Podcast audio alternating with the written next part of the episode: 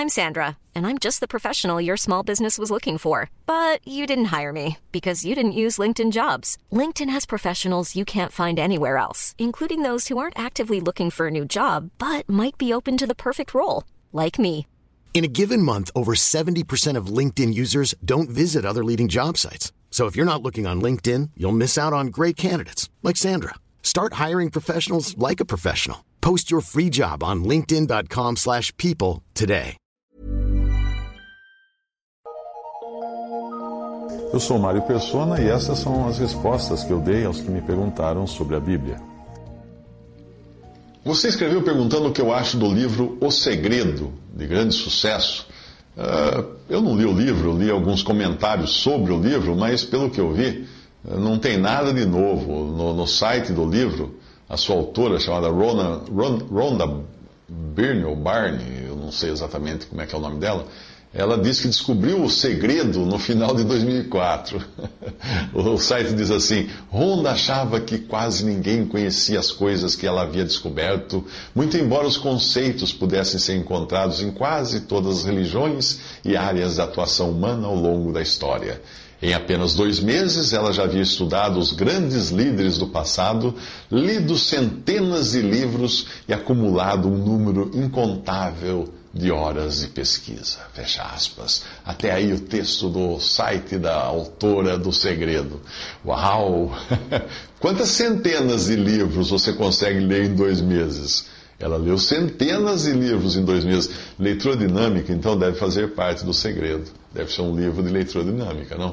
É importante lembrar que o projeto do livro dela não começou exatamente com um livro, mas começou com um filme cujo projeto coincidiu com um momento da vida de, da autora, quando ela queria dar uma guinada na empresa dela, que era produtora de TV, uh, eh, Primetime Productions. E da Austrália para os Estados Unidos foi um pulo, obviamente dado com as mais avançadas técnicas de produção cinematográfica. O livro apareceu depois nas livrarias, depois que o filme foi feito. O segredo nada mais é do que a velha história do pensamento positivo, da mentalização de coisas boas para atrair coisas boas e todas as ideias que já surgiram por aí, dando uma roupa nova aquilo que teve a origem onde? No jardim do Éden. Quando a serpente, que é Satanás, disse para Eva: Sereis como Deus. Eu não li o livro, mas um amigo enviou um vídeo que eu assisti apenas um pedaço, né? Não, não tive nem paciência de continuar assistindo, mas foi suficiente para entender que era coisa velha de com roupa nova. É mais uma tentativa de dizer ao ser humano que ela, ele é capaz de fazer tudo aquilo que ele desejar. É algo como ser capaz de interferir no mundo real, manipulando o mundo mental ou o mundo espiritual. Em suma, você vai acreditar acreditando, vai acabar acreditando que é Deus. É, essa é, esse é o final da história. Antes da minha conversão, eu também acreditava nisso. Eu até frequentei durante três anos uma organização chamada Seichonoye. É uma religião. Eles dizem que não é religião, que é uma filosofia. Mas ela ensinava isso. A mãe de um amigo meu também frequentava essa, essa filosofia. E aí ela teve câncer. Aí o mestre lá dizia para ela mentalizar que a doença não existe. E toda aquela bobagem que vem nos ensinos dessa filosofia. Para que daí ela ia tornar o pensamento em realidade. Olha que coisa linda. A mulher morreu. É, a mulher morreu. Segundo o mestre, é porque ela não mentalizou direito. O problema é que dois anos mais tarde, quem morreu foi o mestre, também de câncer. Esse tipo de filosofia costuma prometer que tudo o que você quiser vai se realizar que se você tiver a atitude adequada, você acabará atraindo para o mundo real aquilo que você mentalizar no seu imaginário. Por exemplo, se eu quiser que hoje faça sol e alguém mais quiser que chova, porque ele tem uma horta para regar, né? aí nós vamos ter um problema. E nós dois lemos o mesmo livro, O Segredo, como é que fica então? Vai ter um conflito de interesses. Né? Se eu quiser ganhar muito dinheiro, obviamente alguém terá de abrir mão de muito dinheiro. Porque moeda é circulante, moeda não aparece por passe de mágica.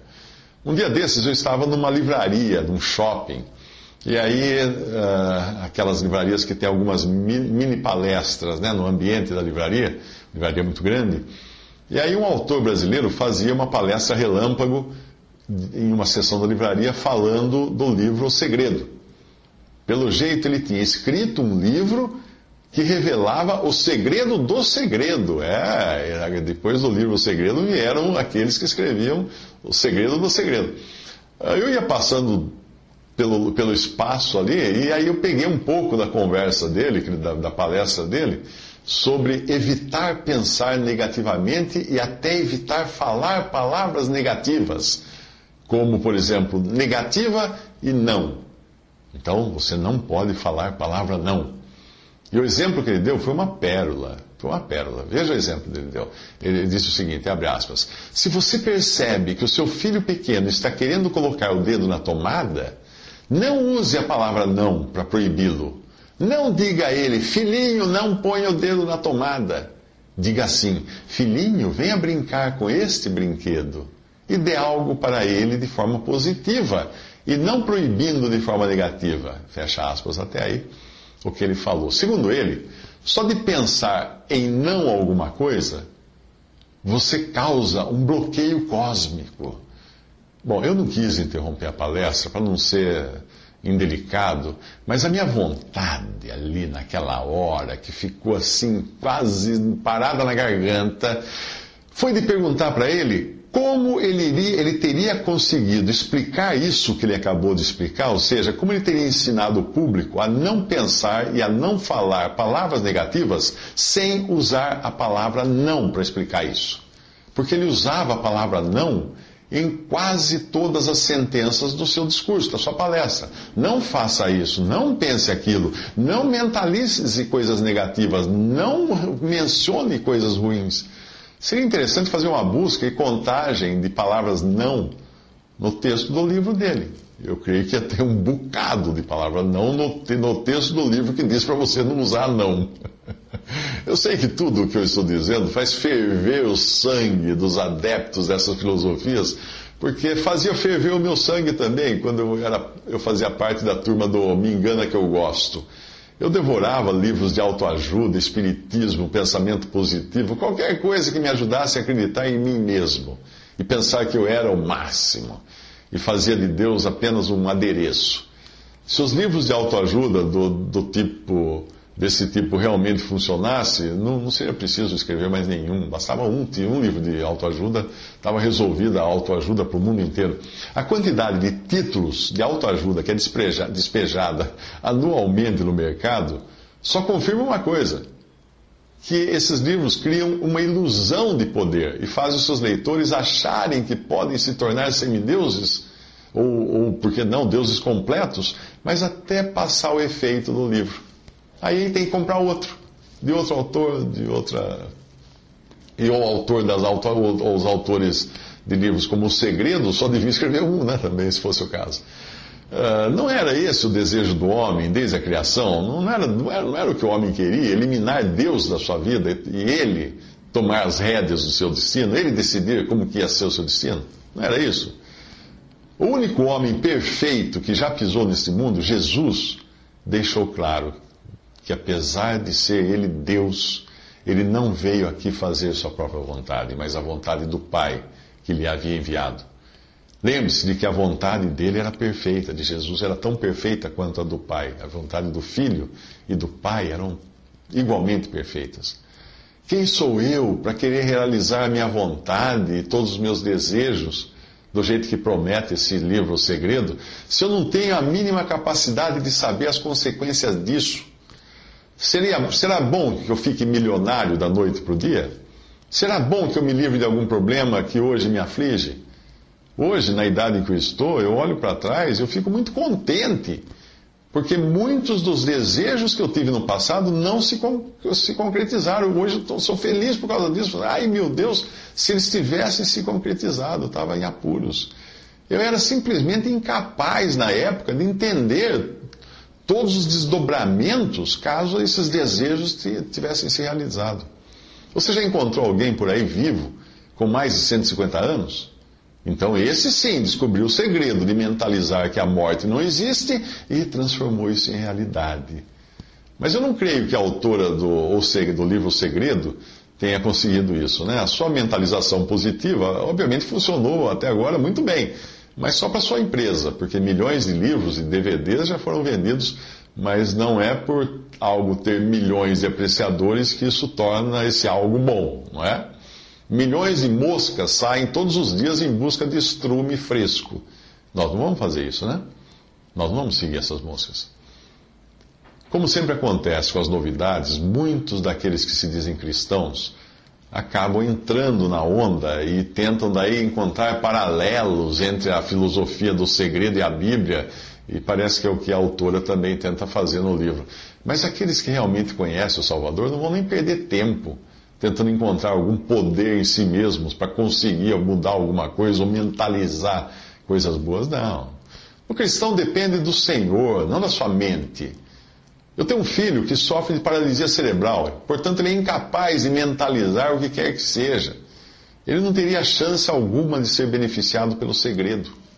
Mas ele já foi muito beneficiado pela obra de Cristo na cruz, que lhe garantiu o céu. E ele é muito beneficiado todos os dias pelo Senhor, que provê o que ele necessita, sem ele mentalizar a comida dele está no prato todos os dias. Diante da presença e do conhecimento de Cristo, qualquer pretensão humana desaparece. Aí nós ouvimos o conselho de Maria dado aos servos na, na festa de Caná. Ela disse assim: Fazei tudo o que Ele vos disser, o que Jesus vos disser. Uh, o Senhor Jesus falou: Vinde a mim, a Ele. Para aqueles que acham que trazem em si mesmos poder para fazer o que quiserem e ter o que desejarem, Pense, pense um pouco no que Jesus disse. Quem está em mim e eu nele, esse dá muito fruto, porque sem mim nada podeis fazer. João 15, 5. A autora do segredo diz que dentro de você, abre aspas o que ela diz no livro, dentro de você existe um poder magnético que é mais poderoso do que qualquer coisa no mundo, que permite que você atraia e torne realidade tudo o que você quiser. Porém, o Salvador, o meu Salvador, diz que sem Ele, sem Cristo, eu nada posso. Em quem eu devo acreditar? Na altura do segredo ou no meu Salvador Jesus? Evidentemente, para quem não tem qualquer esperança de vida eterna, quem não quer que Deus administre a sua vida, quem não quer que Deus escolha o que é melhor para si, para esse, tudo que lhe resta é continuar vivendo por enquanto neste pobre mundo com suas promessas, desilusões e livros de autoajuda, tipo Segredo. Tudo que lhe resta vai ser ler o segredo e acreditar que então ele vai conseguir tudo aquilo que desejar e assim ele vai ser feliz. Ilusão. Quando você diz que o livro é quase uma teoria científica, isso soa estranho. Eu quase fui presidente dos Estados Unidos, sabia? Uh, você, acertou em cheio quando disse simplesmente porque o milagre, nesse caso, não parte de algo sobrenatural divino, mas simplesmente de ações, mas sim de ações totalmente humanas e mortais. Sim, esse é o ponto que você escreveu. Nós não apenas não temos o poder de fazer acontecer tudo aquilo que nós desejamos, como nós não temos principalmente o poder de distinguir o certo do errado nos nossos desejos. Como você sabe que ter muito dinheiro hoje é seria o melhor para a sua vida? Muita desgraça já acompanhou riquezas uh, repentinas. Né? O desejo de fazer as coisas independentemente de Deus é antigo, mas quem sabe as consequências disso?